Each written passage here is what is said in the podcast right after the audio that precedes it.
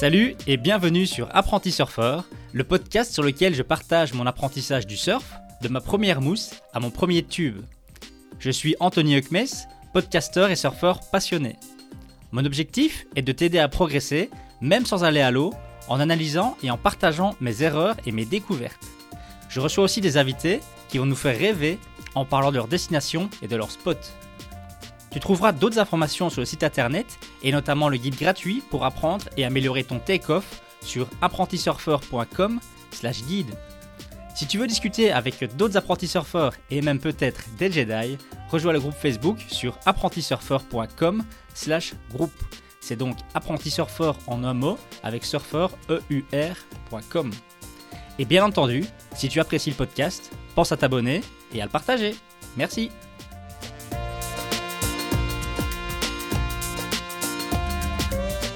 Salut à toutes et à tous, apprentis surfeurs et apprentis surfeuses, et bienvenue dans ce nouvel épisode, le dernier de cette année 2023. Alors je dois dire que j'étais un petit peu moins actif récemment, que ce soit sur le site internet ou sur la chaîne YouTube par exemple, il faut dire que j'ai passé beaucoup beaucoup de temps sur ce livre euh, qui a été publié il y a quelques semaines. Ça m'a pris, c'était une grosse débauche d'énergie et je sentais simplement que j'avais besoin d'un petit peu de repos. Il faut aussi bien avouer que le surf reste un sport très saisonnier, qu'il y a quand même beaucoup beaucoup moins de personnes qui regardent les vidéos, qui écoutent les podcasts ici en hiver qu'en été.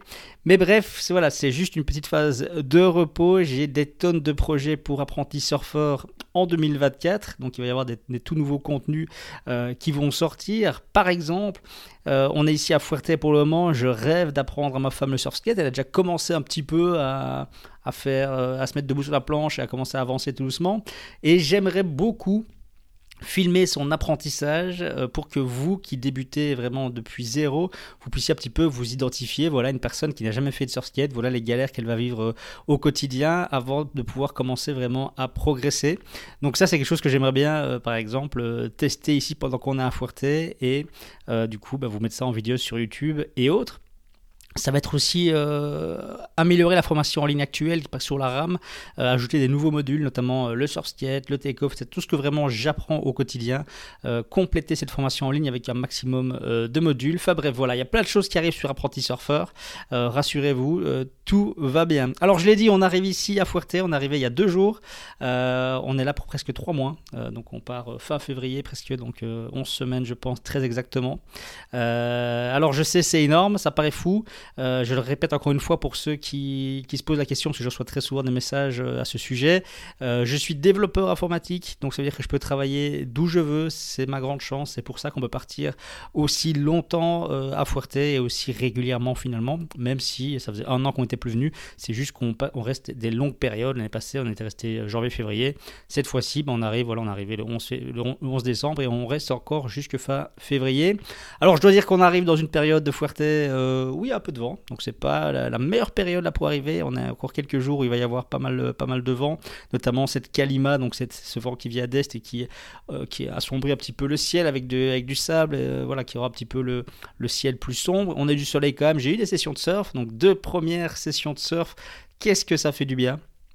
Une très bonne session à Rocky Point où j'ai pu vraiment, euh, je suis arrivé en me disant cette année-ci, Anthony, ton take-off, il doit déchirer, tu dois faire un take-off rapide, te lever en temps, faire vraiment euh, un take-off comme les pros, arrêter de mettre le genou ou arrêter d'avoir un take-off lent. Et euh, première session à Rocky Point, j'avais pu surfer depuis le Portugal début octobre et bah, j'étais super content de ma session. J'ai mis les plus beaux take-off de ma vie. D'ailleurs, je pense que j'ai, je sais pas, je l'histoire sur ce podcast, mais j'ai dû mettre une des plus belles vagues de ma vie. ça simplement parce que j'ai beaucoup beaucoup travaillé mon take-off à la maison, donc euh, au sol, euh, entraîner les bons muscles, etc., travailler la bonne technique. Et là, je dois dire que j'ai vraiment une vague sur cette session qui a juste été. Enfin, tous mes take-offs ont été réussis en attente, ça c'est génial. Mais là, en plus, j'ai pris une vague comme il y a à Rocky Point, des, belles vagues bien longues qui faire pendant longtemps. Euh, j'étais placé pile poil au bon endroit pour faire mon take-off. J'ai fait un magnifique take-off en un temps, sans regarder ma planche, juste directement concentré sur la vague. Et qu'est-ce que ça fait du bien quand on fait un beau take-off comme ça? De juste pouvoir se concentrer sur la vague. Donc pas se dire ah ça y est je suis debout, euh, ah mon pied arrière un peu trop vers l'avant, faut que je recule, euh, trouver son équilibre, être bien mis sur la planche avant de pouvoir entamer un premier virage et du coup se rendre compte bah, qu'on a déjà pris du retard. Non là ça a vraiment été euh, mon plus beau take-off, plus belle vague parce que simplement clac, debout directement, bien placé sur la planche, pas besoin de me concentrer sur mes pieds ou autre, directement prêt à faire un premier beau virage, directement bien sacro sur la vague. Donc vraiment euh, c'était une super vague, j'ai enchaîné plusieurs, plusieurs beaux virages sur cette vague. Et c'était ma dernière vague. J'ai terminé la session comme ça euh, avec euh, la giga banane évidemment. Donc euh, super session à Rocky Point même s'il y avait y avait du monde hein, je suis allé pourtant sur, à 13h une période où les gens mangent normalement mais il y avait quand même pas mal de monde à l'eau. Bon pas gênant des niveaux variés donc il y a toujours mal de des vagues mais c'est vrai que c'était c'est du monde. Est-ce que c'est la période de décembre qui veut ça? Est-ce qu'on rapproche des fêtes? Est-ce que les gens est-ce que justement ça va pas être pire pendant les fêtes pendant les semaines de congé? À voir à suivre comment ça va se passer. Mais bref première bonne session pour se remettre en jambes. Et puis alors hier, session complètement différente parce que les vagues étaient moins grosses mais quand même grosses. Donc moins grosses ça veut dire que ça rentrait pas à Coralero sur le spot de Rocky Point. Du coup je suis à Punta Blanca dans le nord. Et là euh, quand les vagues sont vraiment grosses il y a vraiment les vagues qui déferlent en fait d'abord euh, à l'arrière du spot. Parce que le, le, spot ne tient pas des grosses vagues comme ça. Donc les vagues déferlent une première fois et puis se reforment à l'intérieur du spot et euh, du coup, c'est complètement différent comme technique parce que c'est un spot sur lequel on ne peut pas vraiment aller se placer pour faire un take-off sur la vague verte. Donc on peut pas se dire je vais me placer au pic et euh, je vais aller faire mon take-off là parce qu'en fait ce qui se passe c'est que la, la vague qui se reforme eh ben, elle est jamais vraiment assez creuse, assez puissante pour faire un take-off. Donc d'ailleurs, c'est une erreur qu'on fait beaucoup au début. On se dit, je vais aller prendre les vagues là, euh, j'ai l'impression qu'elle va déferler. Et puis en fait, ça déferle la moitié, pas vraiment, etc. Et on essaye de faire des take-offs à cet endroit-là, qu'en fait, c'est quasiment impossible. Ce qu'il faut faire, c'est se mettre un peu plus au large. Euh, quand la grosse vague a déferlé, parce que là, les vagues, parce qu'elles sont vraiment énormes, aller chercher là, quand elles sont vagues vertes, c'est pas, pas pour moi elles étaient grosses comme ça. Mais par contre, elle déferle, elle fait une grosse mousse. On prend la vague, euh, on fait son take-off là, dans cette mousse. Et puis, et eh ben on surfe la mousse quelques, quelques secondes et puis on sent la vague qui se reforme et là on peut commencer à enchaîner des virages sur cette vague. Évidemment, c'est pas une vague qui va, qui va être hyper raide, hyper creuse, mais j'ai eu des super, des, super, des super vagues et des super virages sur, euh, sur ces vagues aussi. Par contre, c'était super, euh, euh, le contraste était impressionnant entre la session d'avant à Rocky Point où je pouvais faire des beaux take-off en temps parce que je pouvais profiter de la pente. Euh, quand on est dans la vague, faire son take-off c'est plus facile. Tandis qu'ici, c'était faire des take-off sur des grosses mousses. Qui dit grosse mousse, vous le savez, dit la planche qui secoue à tous les sens, on prend l'eau dans le nez, donc on est déjà euh, un peu, un peu moins stable, etc. Ça secoue dans tous les sens. Et en plus, on, est, on a plat finalement sur cette mousse, on se fait pousser, donc on a plat sur l'eau. Et c'est beaucoup plus difficile de faire un take-off, comme je dis, un peu sauter en un temps quand on est à plat que quand on est en pente. Et donc là, c'est vrai que j'ai refait de nouveau quelques take-off dans ces mouches à stable, etc. et à plat euh, en, mettant, en mettant le genou. Donc au niveau take-off, euh, vachement moins bien que la session de la veille, mais au niveau des vagues, j'ai eu encore quelques, très belles vagues et quelques beaux virages. Donc ça, euh, vraiment super sympa. Donc voilà, Fuerte, je vous ferai un récap. peut-être sur le mois de janvier, sur le mois de février, je ferai des podcasts consacrés à ma progression ici à Fuerte et à mes différentes sessions. Alors vu que c'est le dernier épisode de l'année, je trouve que c'était pas mal de faire justement un récap de l'année et un petit peu euh, parler des objectifs à venir pour l'année 2024. Moi c'est quelque chose que j'aime bien faire, pas avoir des, bonnes résolutions, ça les résolutions on s'y tient pas, mais voilà, faire le point, ok, euh, j'avais des objectifs pour cette année 2023, est-ce que je les ai atteints et sur quoi est-ce que j'aimerais travailler l'année prochaine? Euh, donc ça c'est j'aime bien faire ça moi chaque début d'année, je trouve ça, je trouve ça plutôt cool. Alors l'année passée, deux mois à Fuerte, euh, où j'ai bien progressé, j'ai eu plein de bonnes sessions, j'ai eu des petits galères notamment, je si vous vous souvenez, j'ai pris ma planche euh, sur la tête et je m'étais ouvert, j'ai pas pu surfer pendant 10 jours, etc. Donc d'ailleurs, j'espère, je, croise les doigts pour que cette année, personne n'aille à la, clinique euh, à Coralero parce qu'on est malade ou blessé ou autre. Donc ces deux mois Fuerte étaient vraiment top, bien progressé, puis road trip d'un mois, si vous vous souvenez, sur la côte ouest française, mi-mai, mi-juin plus ou moins, où là j'ai eu la chance d'avoir des très belles sessions, notamment en Bretagne, et puis par contre 10 jours sans rien dans le sud-ouest, ça c'était un peu ralent, mais voilà, c'est comme ça. J'ai eu la chance de faire une semaine à Alaya, où, euh, je le redis, euh, il y a tous les problèmes liés aux piscines à vagues, mais ça a été encore une fois exceptionnel. Euh, j'ai progressé sur, sur chaque, session à l'AIA, j'ai progressé énormément. le fait de pouvoir retravailler les mouvements sur des mêmes vagues qui défèrent le même endroit et de pouvoir me filmer, surtout analyser, etc. Ça a vraiment été complètement fou cette semaine. D'ailleurs, je compte bien retourner cette année à l'AIA pour refaire le poids sur mon surf et retravailler des, des, nouvelles choses.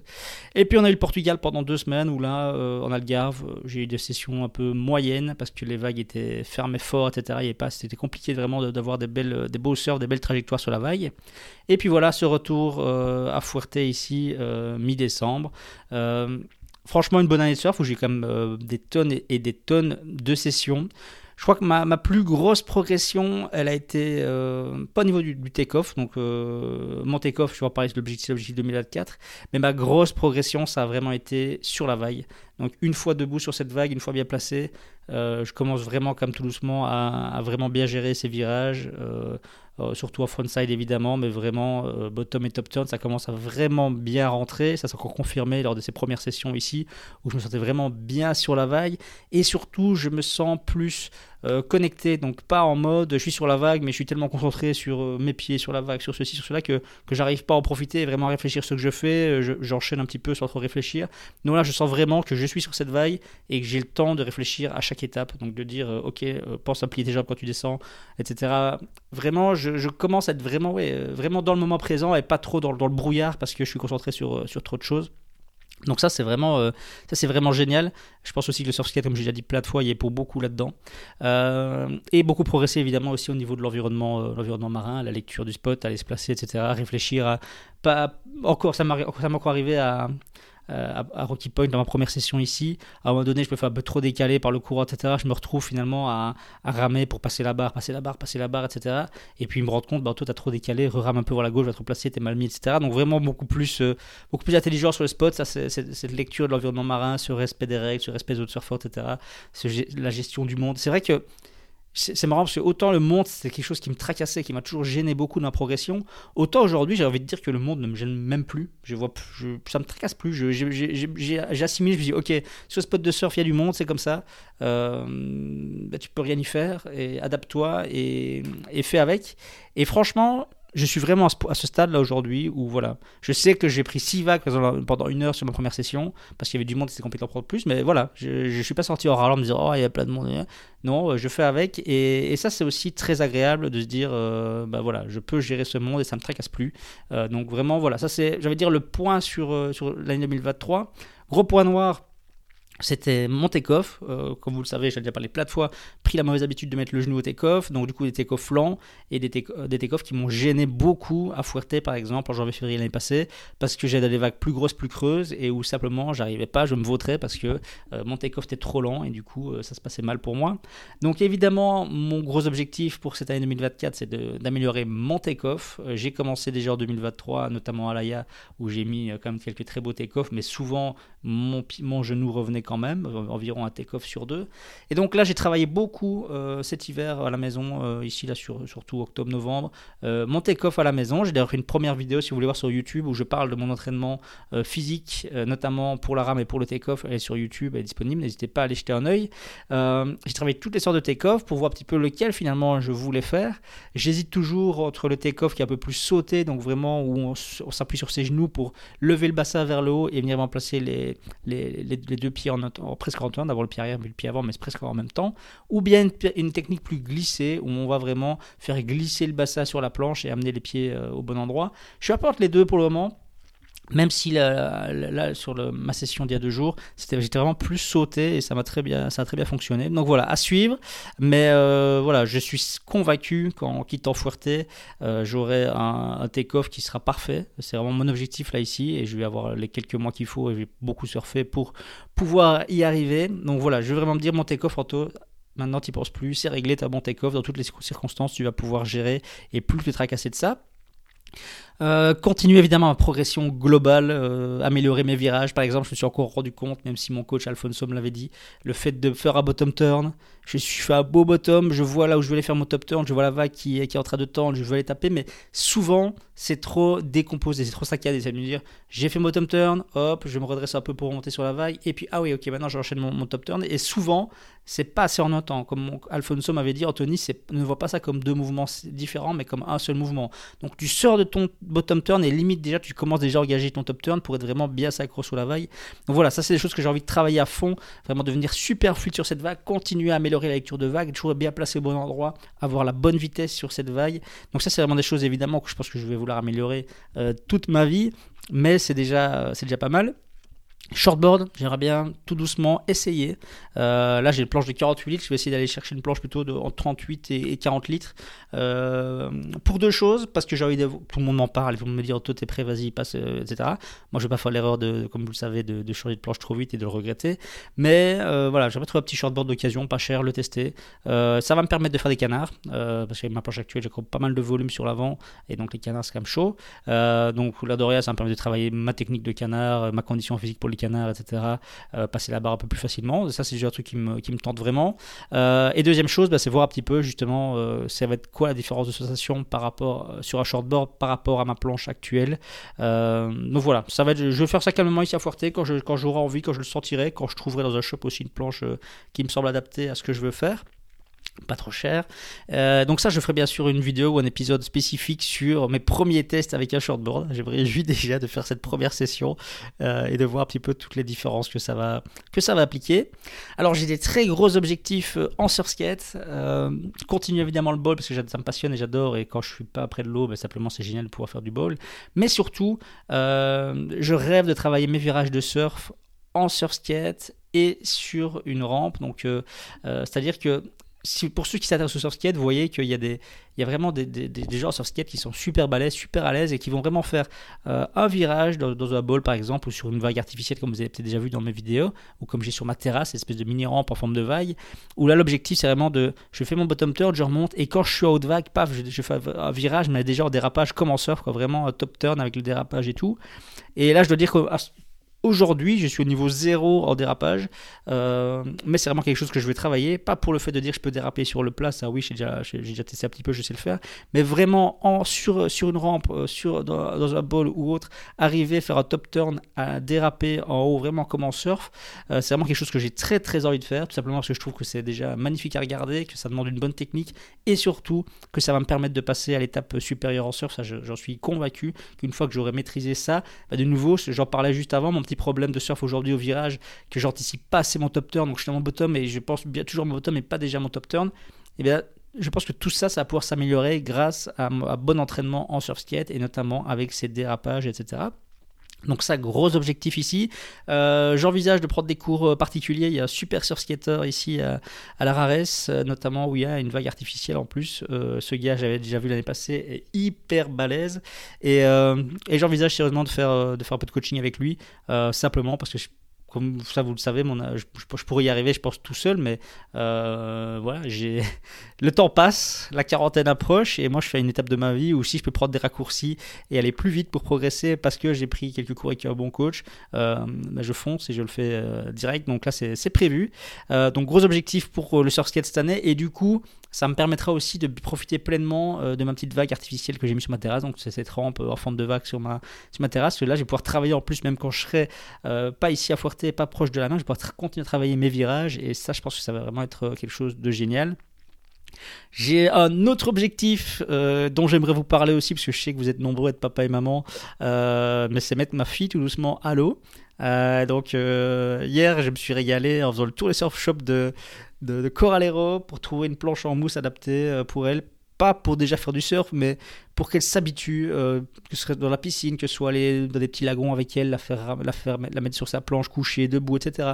Une planche qui est suffisamment volumineuse pour qu'elle puisse se mettre debout et jouer avec, ça devient un jouet, euh, avant de pouvoir la mettre vraiment à l'eau, la pousser les mousses, etc. Donc j'ai trouvé une planche en plus euh, à, moins 30, à moins 20%, une petite, une Sally Fitzgibbons, là, une petite planche rose de 60 litres, qui pourrait aussi pourquoi pas convenir à mon épouse si elle veut s'y mettre et même à moi les jours euh, de petites vagues. Ce serait super fun d'aller surfer avec cette petite planche rose euh, dans les, dans les petites vagues. Euh, donc voilà, j'ai acheté euh, cette planche. Je compte bien mettre Alice à l'eau. Ça demande d'abord que je la... Elle n'est pas encore très à l'aise dans l'eau. Si elle, commence, mais elle n'aime pas mouiller le visage. Nager sur le dos, ça commence avec sa frite, etc. C'est bien. Mais elle n'aime pas trop euh, se mouiller les cheveux, avoir de l'eau dans, le visage, dans les yeux, dans le nez. Donc tout ça, j'ai envie d'un petit peu progresser d'abord en piscine et la mettre vraiment de plus en plus à l'eau.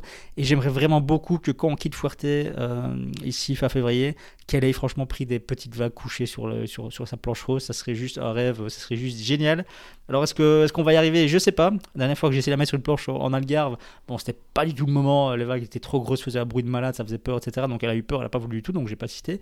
Mais voilà, on va voir si ici à Fuerte, euh, ça peut se faire ou pas. Donc ça, je vous tiendrai au courant. On a aussi euh, quelques gros gros objectifs pour nous sur l'année 2024. Euh, Le premier bah, qui concerne toujours ma fille Alice, c'est qu'elle va avoir 5 ans, que l'école va devenir obligatoire. Donc j'ai beau pouvoir travailler de l'étranger, mais si ma fille est coincée avec les congés scolaires, bah, ça veut dire que je peux plus partir des mois à Fuerte et ça me convient pas du tout. Euh, donc on est quasiment décidé à 100%. Euh, on va faire du homeschooling l'année prochaine, donc c'est-à-dire qu'on va plus la mettre à l'école, mais on va faire l'école à la maison. Vu qu'elle sera en troisième maternelle, c'est pas, on pense que c'est pas très très grave, surtout que euh, bah, elle apprend finalement énormément de choses quoi, elle est avec nous euh, en vacances, etc. Et qu'on passe des, mois ensemble à faire plein de choses en famille. Bah, c'est des beaux moments d'apprentissage pour elle aussi. Par exemple, l'espagnol pour le moment, bah, elle apprend l'espagnol quand on a Fuerté et c'est quelque chose de super chouette. Donc voilà, homeschooling, c'est on se pense un bon moyen de tester quand il n'y a pas trop de contraintes, avec vraiment des programmes à suivre, apprendre à faire des maths, etc. Euh, donc ça, on va tester, et puis on verra, dans un an, on fera le point, enfin du coup, ça sera pour euh, septembre cette année, septembre 2024, on va faire un an, et puis en septembre 2025, on fera le point de dire, bah, est-ce que ça nous a convenu, euh, cette manière de fonctionner ou pas? Évidemment, on sait qu'on doit faire attention à plein de choses, notamment la sociabilisation, qu'elle voit d'autres enfants, etc.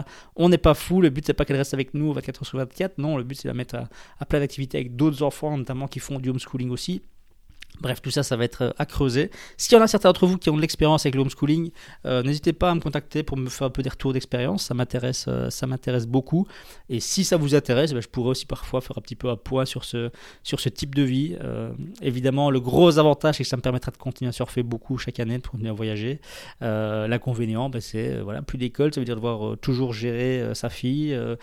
si elle n'a pas d'activité ou autre, ben, ça veut dire qu'il faut être là pour pouvoir s'en occuper, etc. Donc c'est pas toujours simple. Il y, a, il y a des bons et des moi, mon côté, à suivre. On va voir ce que ça va donner euh, fin, fin, fin, d'année scolaire 2000, 2024. Euh, Dans un an, du coup, on, pourra faire un point complet par rapport à ça. Et puis alors justement, euh, cette année de homeschooling, on se dit, bah, on va essayer d'en profiter à fond. Et donc, bien sûr, on continuera à aller à Fuerte, fera un gros trip à Fuerte sur l'année de 2-3 mois. Et on aimerait bien, ça fait longtemps qu'on n'a plus fait, ça fait, ça fait quand même bien, je pense, presque, presque, presque 8 ans qu'on n'a plus fait vraiment un gros voyage où on a pris l'avion un peu plus. Bon, on va pas reparler de l'avion, je sais, c'est pas beau, c'est pas bien, mais euh, on aimerait bien faire un gros voyage de plusieurs mois donc, euh, on ne sait pas encore quelle destination. Par exemple, moi, le Costa Rica me fait bien rêver. Euh, évidemment, euh, l'Asie, que ce soit ma femme adore la Thaïlande, bah, aller en Thaïlande et puis aller aux Philippines, Bali, voilà, faire le tour un peu, là partir aussi de trois mois pour faire vraiment un très gros voyage, combiné surf et découverte. voilà, on va réfléchir, mais il y a de fortes chances qu'on fasse un beau gros voyage pendant cette année homeschooling, on va essayer d'en profiter et euh, essayer de continuer bien sûr à progresser en surf encore et toujours. Euh, voilà, je voulais vraiment vous remercier parce qu'au niveau du livre, vous avez été très nombreux à l'acheter. J'ai des super retours. Pour ceux qui l'ont fait, ça serait d'ailleurs vraiment très très gentil de me laisser un avis sur Amazon euh, pour que le livre soit vraiment euh, bien classé et bien recommandé à tous les nouveaux surfeurs. Je vous rappelle aussi bien sûr que c'est les fêtes de fin d'année, c'est Noël, donc si vous avez encore un cadeau à faire, le livre, ça peut être très sympa pour quelqu'un qui a envie de débuter le surf, donc à mettre sous le sapin. Je vous souhaite vraiment de passer d'excellentes fêtes euh, de fin d'année et je vous ferai mes meilleurs voeux. Premier épisode euh, début janvier, donc on va reprendre le rythme avec euh, un épisode toutes les deux semaines et il y aura plein de bonnes choses à venir, notamment j'ai déjà plusieurs interviews, qui sont enregistrées pour ce début d'année, des choses très sympas. Donc voilà, je vous dis merci beaucoup d'avoir été si nombreux à écouter Apprenti Surfer en 2023. J'espère que vous serez encore plus nombreux en 2024 et je vous dis à très bientôt.